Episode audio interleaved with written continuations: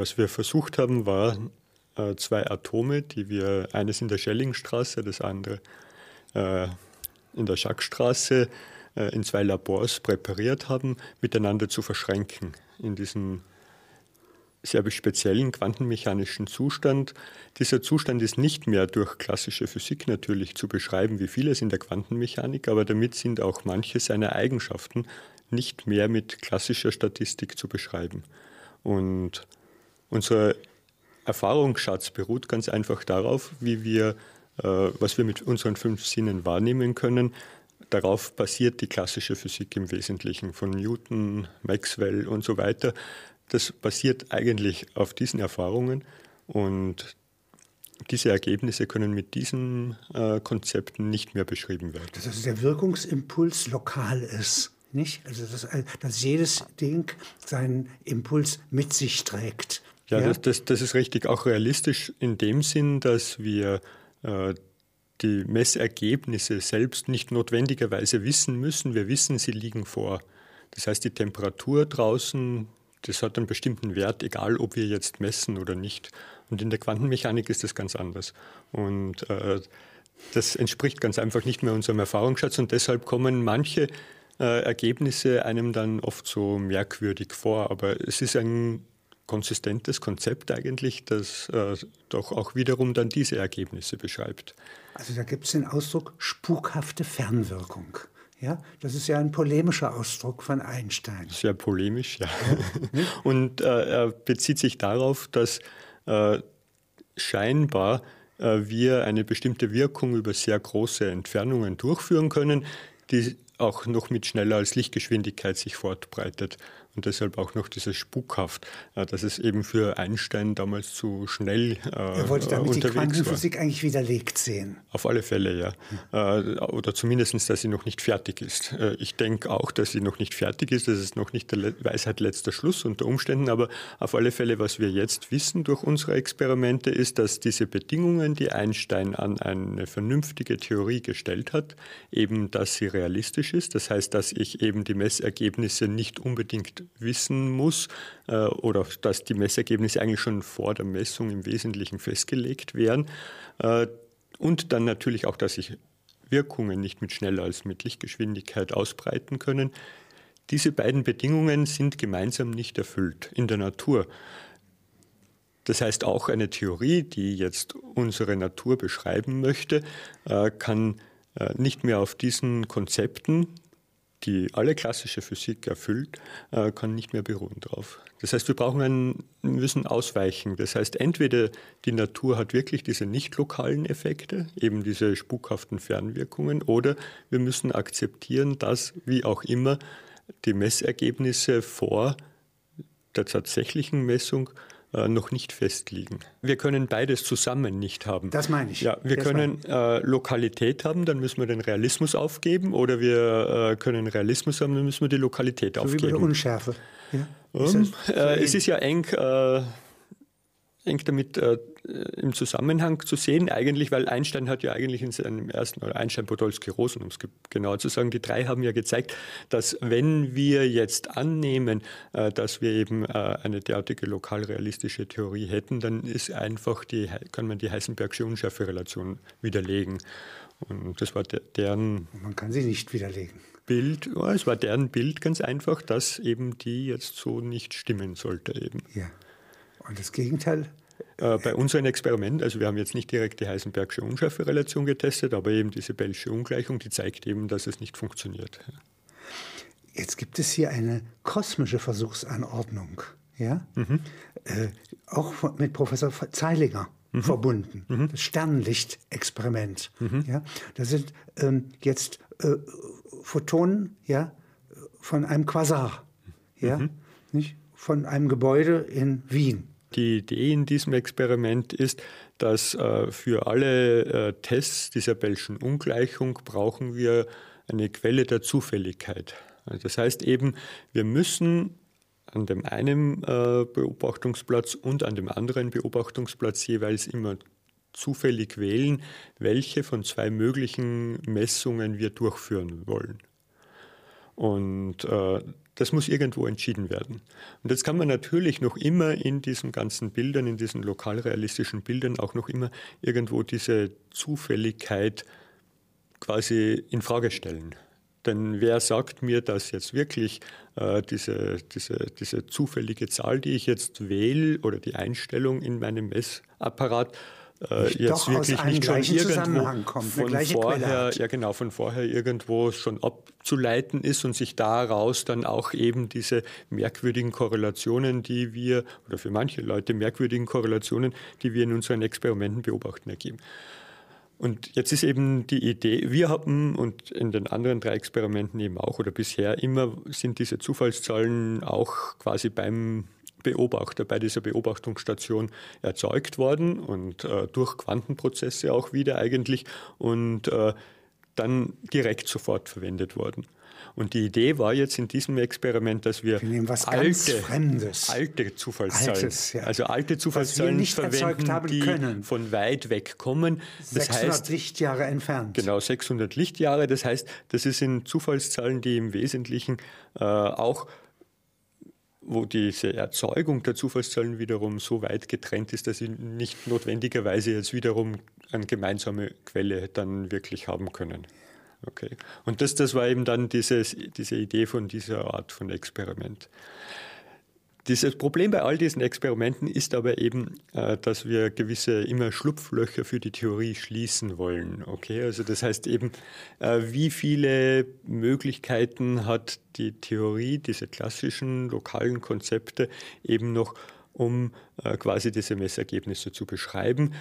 Die können ganz, sind leider sehr flexibel. Man kann immer irgendwelche Zusatzannahmen, Bedingungen in diese Konzepte reinstecken und dann können sie auch wieder die Messergebnisse erklären. Aber eben, und darum versuchen wir immer möglichst alle diese Schlupflöcher zu schließen. Und versuchen Sie jetzt mal, die, mir dieses Experiment noch mal genauer zu beschreiben. Okay. Also Sie empfangen jetzt hier Licht mhm. ja, nicht von einem Quasar. Ja. Das ist ein mächtiger Körper. Ja, es, ja. Ist, es waren nur Sterne in dem so. Zentrum, die sind Ach, eben dann die fünf, ja. ja. ich meine, das ist auch schon 500 Lichtjahre ja. eben entfernt. Reicht. Also das Reicht. heißt, sie sind sehr weit weg für alles, was wir uns irgendwie vorstellen können, auch wenn es noch innerhalb äh, unseres äh, Sternensystems sind.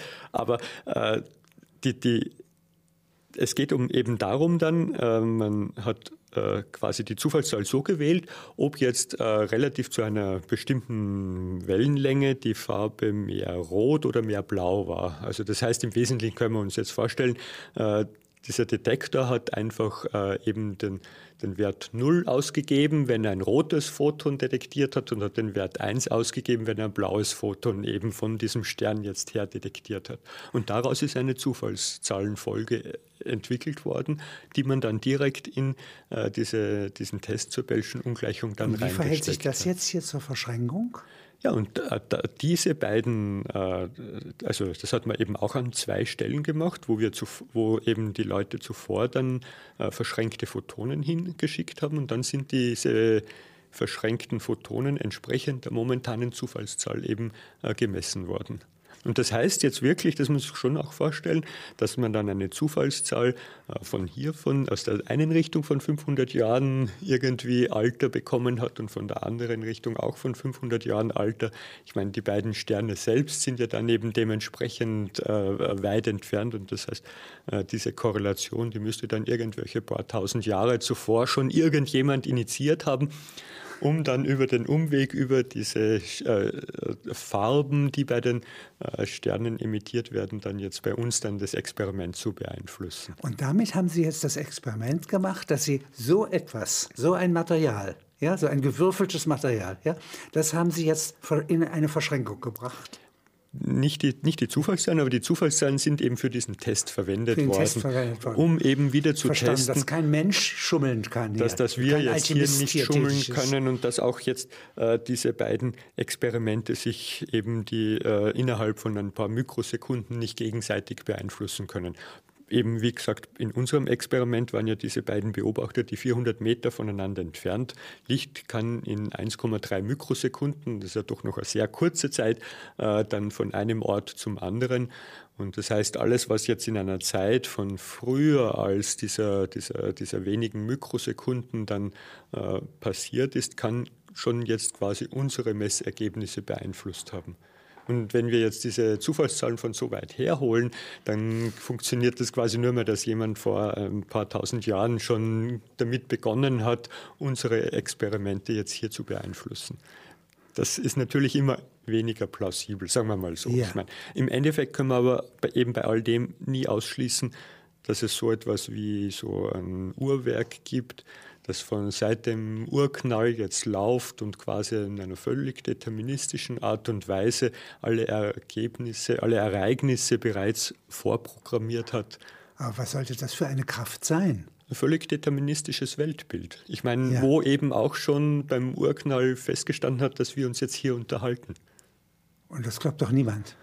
Ich also, meine, wenn, äh, wenn man an Determinismus glaubt, ich, wenn man an diese, ja. diese Vorbestimmtheit in allen Belangen glaubt, äh, ja. dann wäre das eigentlich auch darin enthalten. Was würden Sie als erfahrener Quantenphysiker sagen? Was spricht da generell gegen?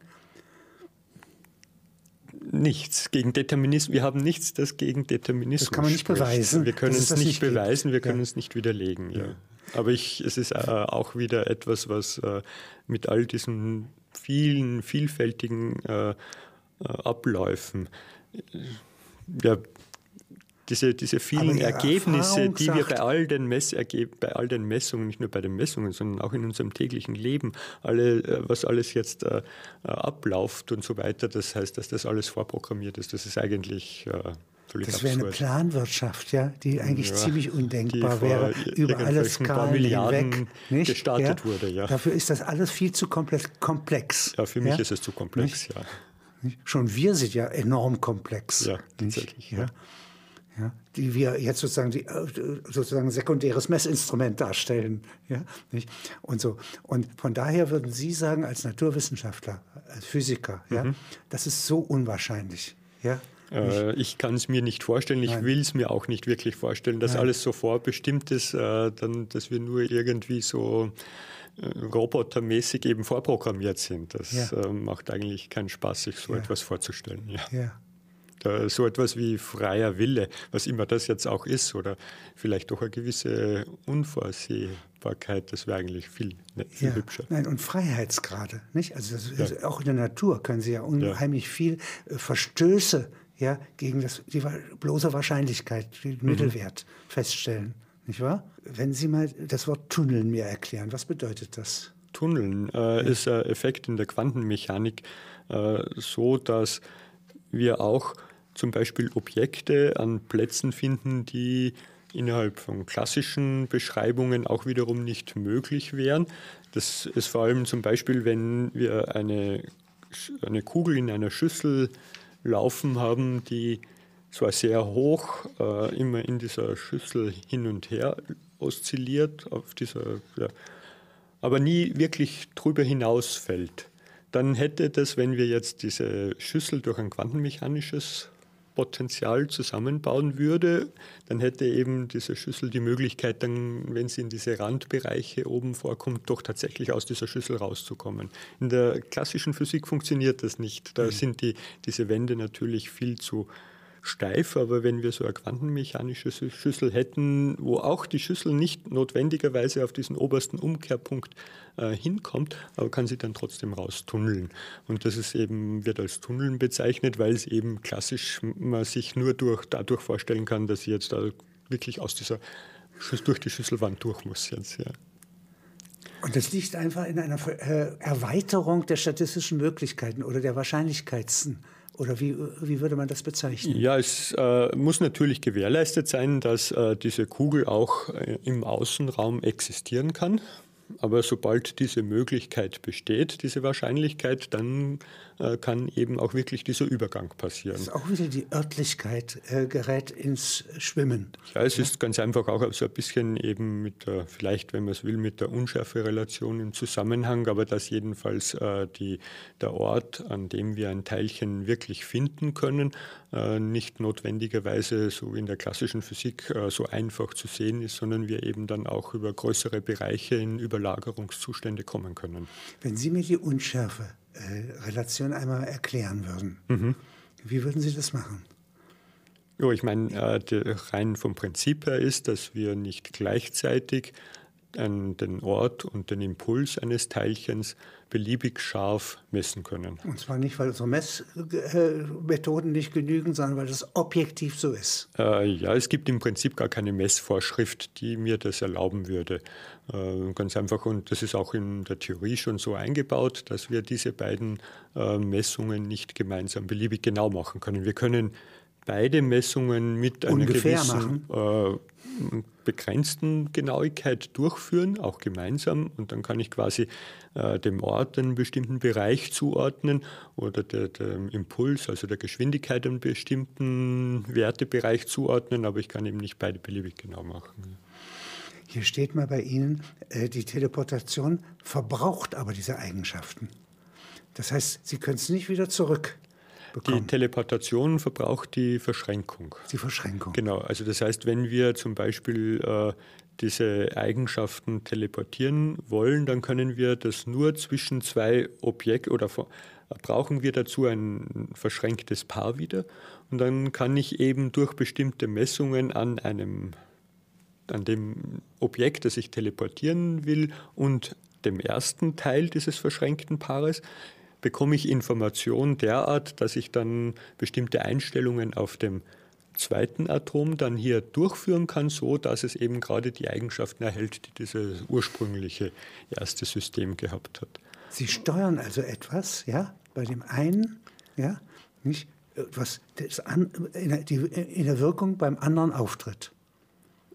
Ja, aber nicht ohne noch diese zusätzliche Manipulation. Also das heißt, Teleportation ja. funktioniert nicht mit schneller als Lichtgeschwindigkeit. Also da ist Nein. nichts äh, Instantanes, sondern wir brauchen wirklich, wir müssen zuerst eine Messung durchführen. Dann muss ich die, die, quasi die Information über dieses Messergebnis dann an den Platz schicken, wo das, wohin das Objekt teleportiert werden soll. Und dann muss ich an dieser Stelle noch einmal Manipulationen machen, um dann erst wirklich äh, dieses Objekt endgültig wieder rekonstruieren zu können. Jetzt ist es dort. Ja? Dann ist es an der Würde ich Stelle. es von dort wieder zurück rekonstruieren wollen, ist es nicht mehr dasselbe. Äh, doch, doch, doch, doch, Es, äh, so jetzt, es ist also genau, äh, es ist genau das, was das ursprüngliche Objekt war, das ursprüngliche Objekt ist weg. Okay, das ursprüngliche, die Eigenschaften des ursprünglichen Objekts, die sind äh, ausgelöscht. Die können jetzt lokal auch nicht mehr reproduziert werden, sondern können nur, wenn dann wiederum unter Verwendung von einem neuen verschränkten Paar wieder zurück äh, transferiert werden. Aber lokal sind sie dann weg. Ja. Das ist auch notwendig. Es darf, äh, das ist eine der Eigenschaften, die wir aus der klassischen Physik auch nicht kennen. Quantensysteme können nicht kopiert werden. Die, die, können nicht kopiert werden. Das heißt, wenn ich jetzt äh, äh, wirklich diese Teleportation durchführen will, dann muss die grundsätzlich unterschiedlich sein, zum Beispiel von so einer Faxmaschine. In einer Faxmaschine stecke ich ein Stück Papier rein und je nachdem, wie gut die Auflösung ist, aber sagen wir, die ist sehr gut, dann kommt äh, beim Empfänger äh, die identische Kopie raus. Mhm. Genau. Und äh, bei dieser Quantenteleportation würde das jetzt so funktionieren, wir stecken ein Stück Papier in diese Faxmaschine rein, da wird aber jetzt diese ganze Information äh, wird, wird völlig aufgebraucht. Auf der anderen Stelle kommt exakt das raus, was ich reingesteckt habe, aber auf diesem Stück Papier, äh, das ich dann in dieser ersten Faxmaschine wieder rausziehe, quasi ist alles grau oder pixelig, zufällig, völlig zufällig dann. Es ist keine Information mehr übrig von dem Text, der zuvor drauf war. Aha, aber die, äh, aha, aber die Kopie also, es ist ja keine Kopie, es ist einfach übertragen worden. Es ist übertragen das, das, worden, ja. ja. Und lebt jetzt dort? Das ja? lebt jetzt dort, dort ja genau. Es lebt dort, ja. ja. Wenn Sie mal sozusagen unser Verhältnis unserer einzelnen Sinne zur Quantenwelt mhm. mal beschreiben. Das Ohr geht ja mit Wellen um, ja, äh, aber mit der Quantenwelt eigentlich keines, keine, keines unserer Sinne hat irgendetwas mit der Quantenwelt zu tun. Angenommen vom Sirius B ja, mhm. kommt ein Außerirdischer. Okay. Er ist aber ein Wesen, das auf Plancklänge existiert. Mhm. Ja, nicht? Ist ja für Sie nichts Unnatürliches. Ja? Äh, für mich schon. Ich bin als ein bisschen Person, größer. Ja, ja, genau. Für uns ist es schon. Aber mhm. als, als äh, Physiker ja, mhm. ist es etwas, Plancklänge ist ja nichts, was es nicht gibt. Äh, nein. Ja, wir können sie nicht sehen, wir können sie nicht betasten, unsere Sinne dazu passen nicht. Das ist ja. extrem klein, ja. Was müsste der für ein äh, Sinnessystem haben, um sich zu orientieren? Äh, also die Plancklänge ist einfach äh, extrem klein. Äh, ich meine eben äh, in irgendwelchen um, eine, um noch 20 äh, Größenordnungen, 30 Größenordnungen kleiner als irgendwelche atomaren Größendimensionen äh, die jetzt aber selbst wiederum nur eigentlich diese atomaren Dimensionen, die sind ja nur ungefähr zehn Größenordnungen von unserer äh, Größenordnung hier jetzt und entfernt. 20. Und dann noch einmal 30 Größenordnungen weiterzugehen, das ist eigentlich etwas, was ich mir so jetzt nicht vorstellen kann. Ja, aber es ist physikalisch eine Realität. Also ich meine, man kann die Zahl hinschreiben, und, ja. aber was das dann alles für Konsequenzen hat, das habe ich mir jetzt ehrlich gesagt noch gar nicht so genau durchüberlegt. Nein, aber äh, Sie würden doch sagen, dass die Physik, also in der wir leben, mhm. ja, auf die, äh, Vorgängen ja, basiert, ja, nicht? Äh, dass das zumindest der Grund des Meeres ist. Ja, nicht? Äh, das ist für manche Leute der Grund des Meeres, also wo immer auch dann schon äh, die Überlegungen reinspielen, dass Sagen unter Umständen dann, dass sie distanzieren sich davon. Dass, dass, dass, das dass, ja, dass, dass hier jetzt schon ganz einfach die Quantenphänomene oder die Kontinuität des Raumes überhaupt dann schon zusammenbricht auf diesen Längenskalen. Könnte auch sein, dass es noch weitergeht. Äh, kann sein, aber es gibt Modelle, bei denen es eben nicht mehr weitergeht. Das heißt, es wäre dann so quasi ein Netz gewebt in der Blanklänge und äh, da, da, dazwischen gibt es dann wirklich nichts mehr. Es wäre nur mehr diese, dieser diskrete Raum, der dann zum Schluss übrig bleiben wird. Aber das sind auch Modelle, wir kommen einfach nicht in diesen Bereich rein. Ob wir die je überprüfen können, weiß ich nicht. Aber es ist ja schon gewaltig, wenn Sie hier auf Ihren 400 Metern, ja, zwischen mhm. zwei Kellern von Münchner Instituten, ja, ja. hier äh, sozusagen äh, die Bellsche Ungleichung, mhm. ja, nicht überprüfen können. Ja. Ja? ja. Das ist schon ziemlich ein hoher Grad von Genauigkeit. Äh, es hat auch eine Weile gedauert und, und meine Leute sind sehr froh, dass sie das so geschafft haben. Wie viele sind das, die, mit denen Sie arbeiten? Ja, wir, wir sind eine relativ kleine Gruppe. Also da, wir haben einen Führer von, also einen, einen, der dieses Experiment leitet, der Benjamin Rosenfeld, und dann eben waren vier Doktoranden noch dazu, die dann als Team äh, alle diese Messapparate unter Kontrolle hatten, so dass wir wirklich diese Messungen durchführen konnten. Wenn Sie alle Leute, die auf unserem Planeten ja, sich mit der Frage der spukhaften Fernwirkung und Teleportation und diesen Fragen der Verschränkung mhm. befassen, ähm, aufzählen sollten, sind das 10.000, sind das 500? Ähm, gute Frage. Es sind, gibt sehr viele, die so Interesse dazu haben, aber direkt Leute, die jetzt draußen arbeiten, sind äh, weniger. Aber es sind äh, doch eigentlich schon ein paar hundert, würde ich schon sagen. Ja. Aber ein paar hundert mehr nicht. Nein, ja? nein, nein, nein. Es ist schon sehr viel eigentlich, würde ich sagen.